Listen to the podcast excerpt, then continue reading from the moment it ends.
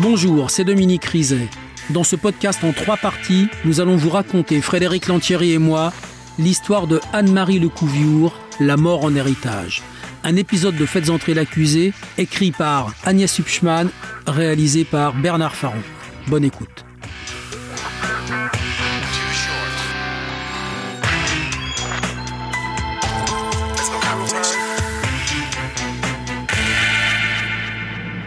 Anne-Marie et Eugène Lecouviour. Quand ils se sont rencontrés, ils avaient déjà chacun trois enfants et des vies bien établies. Mais ils ont eu le coup de foudre, alors ils ont divorcé et ils se sont mariés.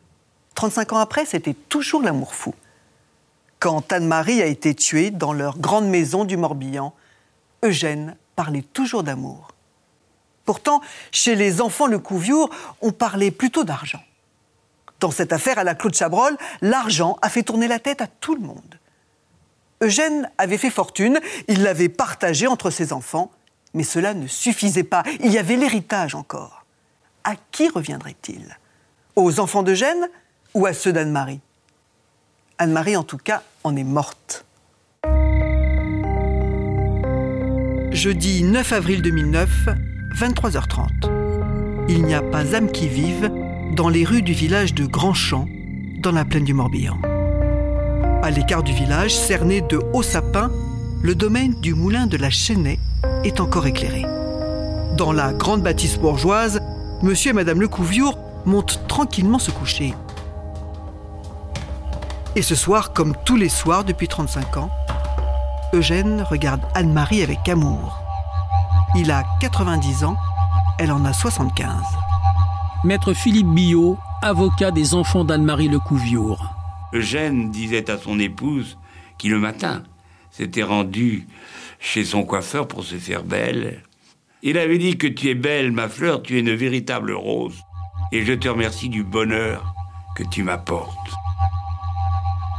À minuit, après un dernier baiser, les époux Lecouviour s'endorment.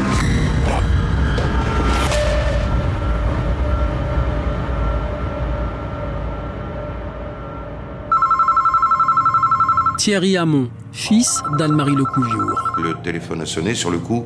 J'étais en plein sommeil. Il était euh, vers 3h, 3h15 du matin. Et là, j'ai eu Catherine qui me dit il faut que tu viennes à Grandchamp. Il y a eu un cambriolage. Il faut que tu viennes tout de suite. J'ai pris ma voiture et j'ai fait les 20 km qui me séparaient de chez ma mère. Terriblement angoissé, bien évidemment, puisque je n'avais pas de détails. Et quand je suis arrivé, c'est là où j'ai vu qu'il y avait un problème. Il y avait des gendarmes partout. Il y avait des véhicules de pompiers partout. Et là, j'ai dit, c'est pas possible. Et quand je suis rentré dans la maison, j'ai vu mon beau-père euh, parfaitement bien, euh, je l'ai. Je lui ai dit, ça va, tu vas bien? Je lui ai dit, maman, elle est où? Et là, j'ai eu une réponse qui m'a, mais alors, achevé complètement. Il m'a dit textuellement, et c'est une phrase que jusqu'au dernier jour de ma vie, je me souviendrai, il m'a dit textuellement, t'as plus de maman.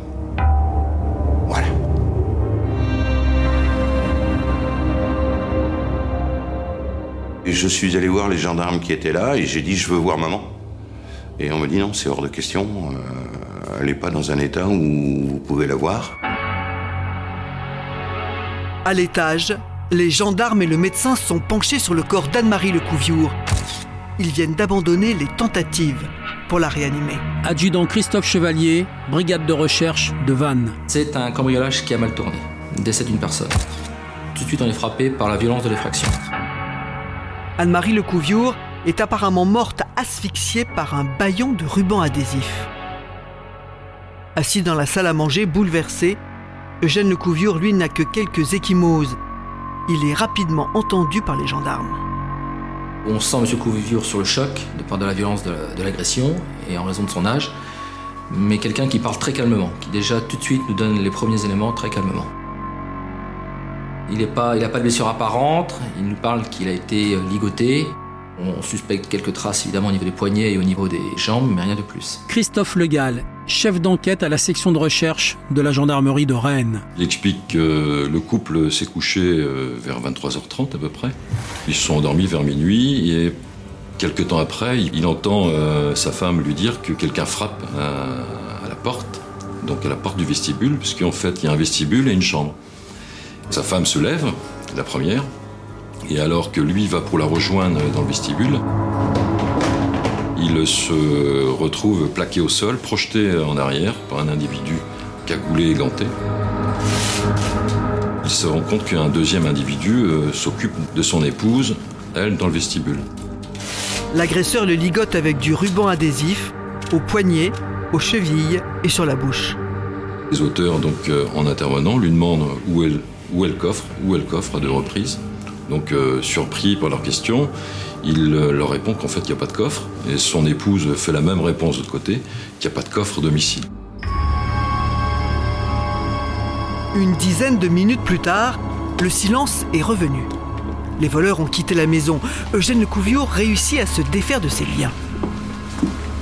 Une fois libéré, il revient dans le vestibule euh, pour porter secours à son épouse. Et là, il se rend compte qu'en fait, elle est en position ventrale. Il la place sur le dos. Et là, il se rend compte qu'en fait, elle a un, masque de scotch qui lui obstrue euh, complètement les voies respiratoires, puisque le masque part du menton jusqu'au front, en fait. Donc, il couvre les yeux, le nez et la bouche. Donc, il lui enlève euh, ce masque, il procède à des gestes de réanimation, mais malheureusement, euh, donc, il se rend compte que son épouse est sans vie.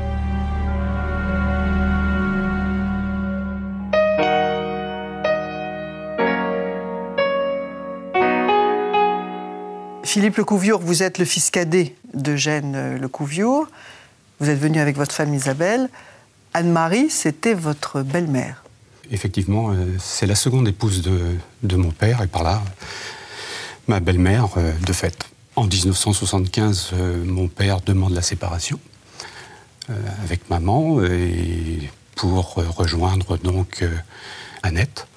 Ils se, ils se connaissaient depuis longtemps puisque Charles Hamon était donc le mari de, de Annette et il, il livrait à ce moment-là euh, de la literie sur les marchés locaux. Survient donc le drame? Qui vous prévient? Mon beau-frère euh, me téléphone vers 7 h du matin, le vendredi matin, me disant Philippe, euh, il y a une terrible nouvelle, il y a eu un cambriolage à la chaîne à Grandchamp et Annette est décédée. Vous imaginez le, choc euh, émotionnel que nous, que nous avons. Euh, je décide à ce moment-là, évidemment, de, de rejoindre immédiatement Grandchamp. J'arrive là-bas, euh, je trouve mon père dans un, dans un état anéanti, euh, dans un chamboulement terrible, euh, évidemment sous le choc. Et il peut vous raconter ce qui s'est passé? Il a vu ses agresseurs euh, Il a ce courage de, de- de- de- de me raconter ce qui s'est passé, me disant qu'il ne savait pas exactement ce qui avait été volé. Euh, il il s'était rendu compte évidemment que sa chaîne, il l'avait arrachée, que sa chevalière était également enlevée, et puis donc après, euh, La maison était isolée, ils avaient déjà été cambriolés. alors, ils avaient fait l'objet de, de- de cambriolage auparavant, euh, aussi bien Grandchamp et simultanément d'ailleurs, à 15 jours d'intervalle, Grandchamp et leur résidence secondaire de Vence euh, dans les Alpes-Maritimes. Votre père, euh, Eugène Lecouviour, en fait, c'est une figure locale, c'est ça? C'est une figure locale, effectivement, un industriel important. Il s'était lancé dans la politique, euh, maire de Pluvigné euh, depuis 1966. Dans cette fonction, il a, il a assuré euh, cinq mandats. conseiller général avec d'autres responsabilités régionales et député suppléant. En fait, c'était aussi le plus grand employeur de la région, c'est ça? Nous avons été au bord des 1000 personnes pendant pas mal d'années.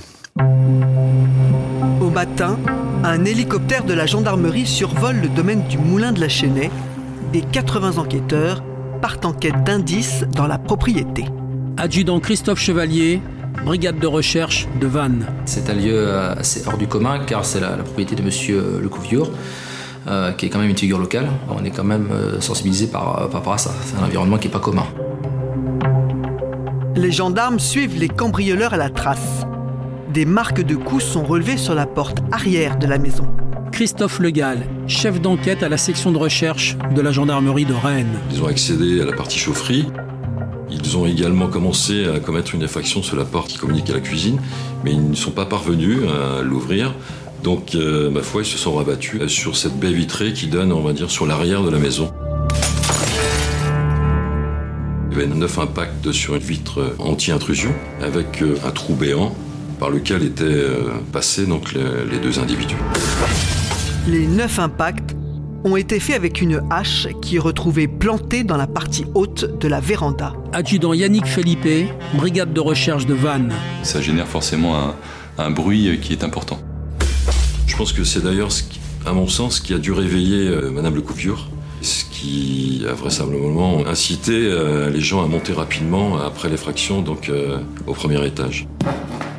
On pouvait supposer que quelqu'un avait chuté puisqu'une chaise avait été renversée dans la salle à manger. Des bris de verre mènent à l'escalier, puis à l'étage, jusqu'à la chambre du couple. La porte de, de la chambre avait bien été euh, fracturée puisque le chambranle de la porte, les débris de bois étaient à l'intérieur et le pen d'un- était en position verrouillage et on trouvait une trace de, de semelle de chaussures sous cette porte.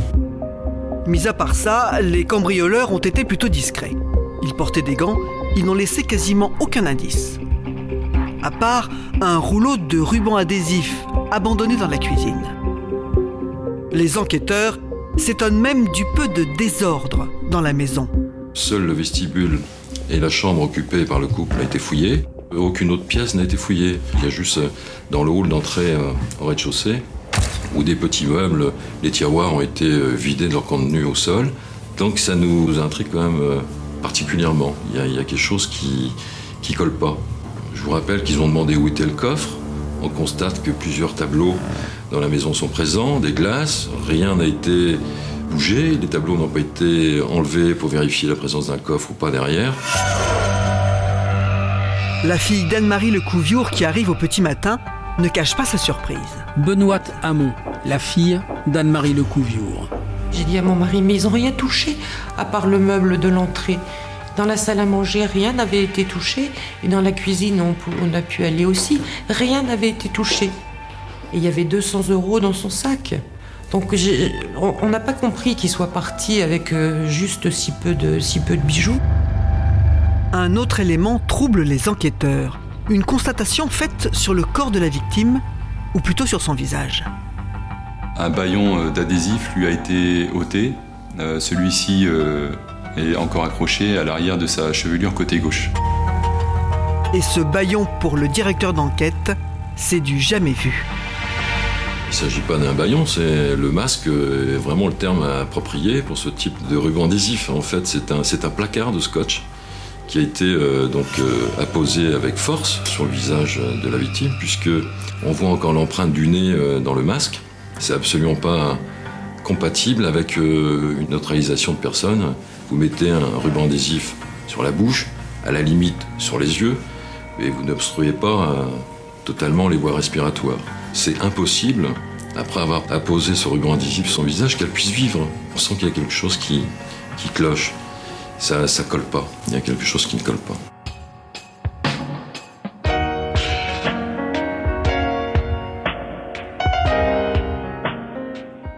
Dominique, quelles sont les conclusions du médecin légiste qui a autopsié euh, Anne-Marie Lecouviour La cause directe de son décès, du décès de Madame Lecouviour, c'est une asphyxie mécanique. On lui a occulté complètement les voies respiratoires avec du ruban adhésif. Elle est morte étouffée. Et puis, sur la scène de crime et sur son corps, il y a des traces d'une grande violence.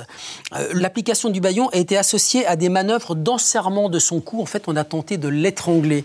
Et c'est pour ça qu'elle a des échymoses sur le cou. Euh, de la violence encore sur ses mains, sur ses avant-bras, parce qu'elle a tenté de se défendre, elle a été frappée.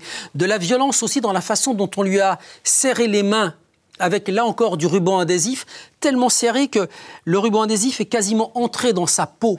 Elle a également des traces de coups sur le visage et le médecin légiste écrit euh, des violences volontaires qui ont été commises et qui peuvent avoir été commises par plusieurs personnes. Et ce ruban adhésif, comment il a été mis? Il a entouré le visage Non, et la tête de Madame Lecouviour Pas du tout.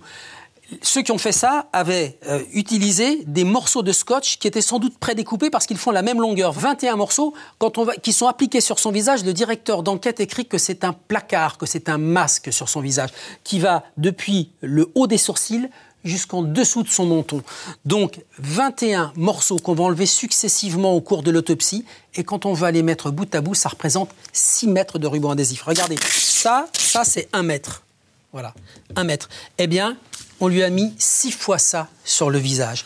Elle n'avait aucune chance de s'en sortir. C'est une mort qui ne correspond pas du tout à ce qu'on a fait à son mari, parce que son mari, lui, monsieur le, Couviour, il a eu un traitement qui semble être très particulier, puisqu'il n'a un morceau de scotch d'une dizaine de centimètres que sur la bouche et deux petits morceaux sur les yeux. Pourquoi une telle différence de traitement entre lui et elle Et tout ça pourquoi? Pour quelques bijoux. C'est quand même très étrange. Alors que les constatations se terminent, les enquêteurs observent avec soin la famille endeuillée réunie au moulin de la Chênaie. Adjudant Christophe Chevalier, brigade de recherche de Vannes. Très vite, on va ressentir comme une, une ambiance pesante, car ils ne se parlent pas, quand on pose une question à, quelqu'un, il faut la proposer à l'autre famille. Donc très vite, on sent une espèce de tension que voilà, mais c'est vraiment le premier sentiment. Alors que le drame devrait souder la famille, deux clans semblent s'être formés. Benoît Hamon, la fille d'Anne-Marie Lecouviour. J'ai senti comme un resserrement des, liens du clan Lecouviour euh, sur la mort de maman. Et c'est vrai qu'il n'a pas eu de geste de, euh, d'amour vers nous. Thierry Hamon, fils d'Anne-Marie Lecouviour. J'avais l'impression que j'étais pas avec des gens de ma famille à partir de ce moment-là. C'est l'impression que j'ai eue. J'ai très très peu discuté avec eux. Là, je pouvais pas. Euh, je pouvais pas. Je sentais un malaise. Les enfants déballent alors aux enquêteurs plusieurs années de rancœur et de disputes. Et les gendarmes se trouvent très vite plongés au cœur d'une saga familiale. L'histoire d'Eugène et d'Anne-Marie est au départ celle d'un coup de foudre. Quand ils se rencontrent en 75, Eugène et Anne-Marie sont tous deux mariés. Eugène a trois enfants avec sa première épouse, Philippe, Catherine et Jean-Jacques. Et Anne-Marie, qui a 15 ans de moins que lui, a aussi trois enfants d'un premier lit, Benoît, Thierry et Jean-Charles. Benoît Hamon, la fille d'Anne-Marie Lecouviour. C'était une époque où on divorçait très peu quand même. Il y a 37 ans, on divorçait très peu. Euh, Eugène Lecouviour était très connu. Et, obligatoirement, ça allait jaser. Ça devait être vraiment une passion pour qu'il le fasse à ce moment-là. Et c'est là que j'ai appris un soir que maman était partie et qu'elle reviendrait plus au, domicile. Euh. Et de franchir le pas, je pense que oui, c'était une grande preuve d'amour qu'ils ont, qu'ils ont fait. Le mariage a lieu en 83. Et 35 ans plus tard, c'est toujours le bonheur. De toute façon, ils se sont toujours aimés, hein. c'était flagrant. Hein. C'était mon minou par-ci, mon minou par-là. Euh, notre beau-père était toujours aux petits soins. On les a toujours vus heureux tous les deux. Mais avec ce remariage, les premières tensions apparaissent entre les deux familles, qui s'apprécient peu et se fréquentent guère des rares fréquentations qu'on avait avec la famille Le Couviour, euh, je parle des enfants, euh, c'était exceptionnel. Ça remontait très très très loin pour des anniversaires de mon beau-père. On n'avait euh, quasiment pas de relation. Exceptionnel. Comme dans ce film de famille, tourné à l'occasion des 80 ans de Gênes.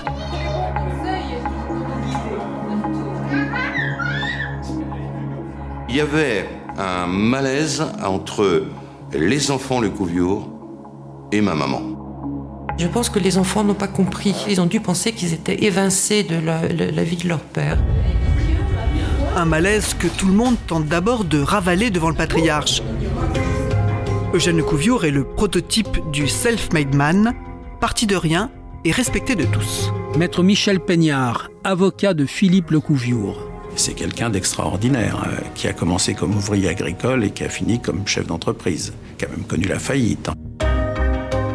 Il y a eu le dépôt de bilan de la société Le Couviour en 81, donc ils ont eu des moments difficiles.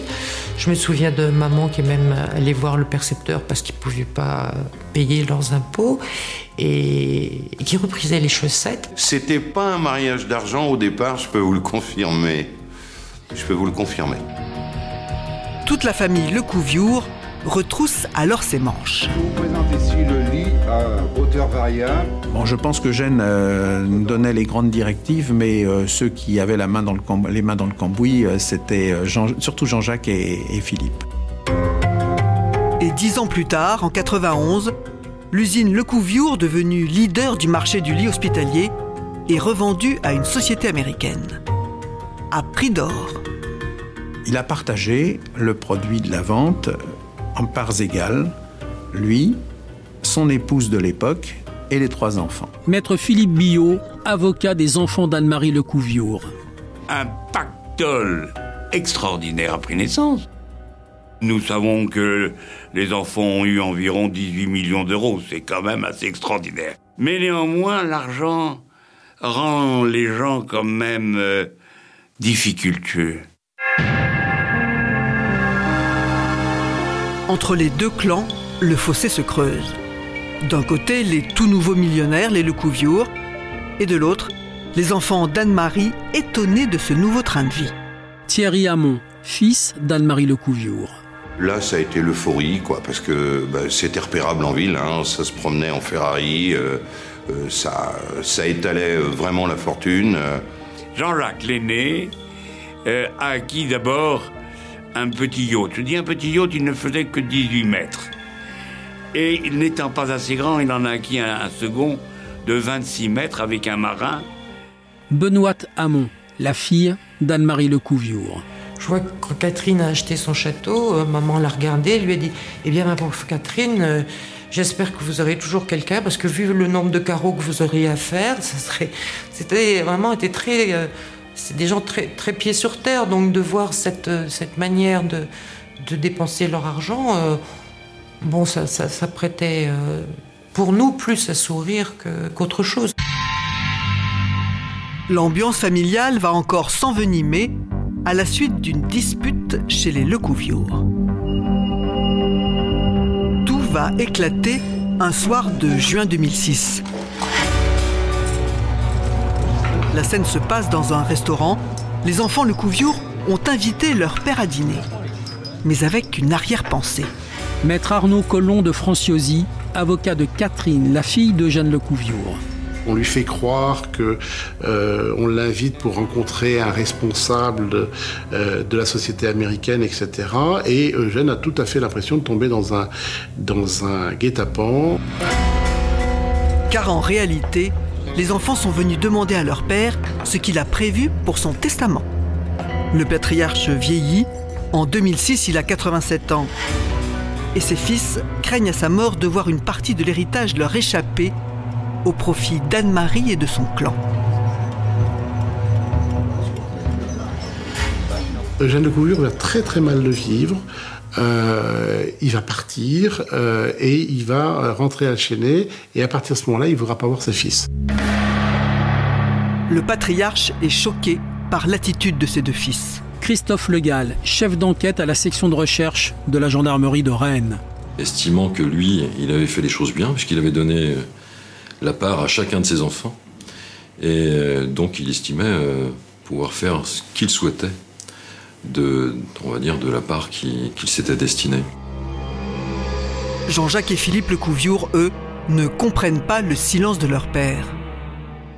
Philippe Lecouviour, fils cadet d'Eugène Lecouviour, et Jean-Jacques Lecouviour, fils aîné d'Eugène Lecouviour, dans Prise directe du 21 septembre 2010. Papa, le- tu t'es remarié sous le régime de la communauté. Annette a des enfants. Tu sais bien que ça va poser un problème. Ces enfants n'ont n'ont rien à voir avec l'entreprise, évidemment. C'est euh, quelque chose qui nous préoccupe. Quand on a commencé les discussions en 2006, parce qu'on voulait les avoir, il s'est fermé. Il ne voulait pas en parler. C'est pas 35 heures qu'on faisait par semaine pour euh, mener cette affaire. Et vous pensez que dans, on aurait admis que tout ça, ça, ça, ça reparte à des gens qui n'avaient jamais levé le petit doigt ou que- qui n'ont rien à voir avec l'entreprise, bénéficient de tout ça? Mais, mais- mais non. Maître Arnaud Collomb de Franciosi, avocat de Catherine, la fille d'Eugène Lecouviour. Ils n'ont pas le sentiment euh, qu'ils ont hérité. Donc, lors de la vente, ils ont bénéficié non pas dans leur esprit d'un héritage, mais euh, du, du paiement de leurs propres actions. Il y a un, un hiatus. Eugène, lui, pense qu'il a transmis, et eux disent on a le fruit de notre travail. Benoît Hamon, la fille d'Anne-Marie Lecouviour. Ils sont revenus à la charge et leur père les a mis à la porte. C'est dans ce contexte de conflit ouvert que survient le cambriolage. Vous venez d'écouter le premier épisode de Faites entrer l'accusé consacré à Anne-Marie Lecouviour, La mort en héritage. Retrouvez la suite de l'affaire dans l'épisode 2.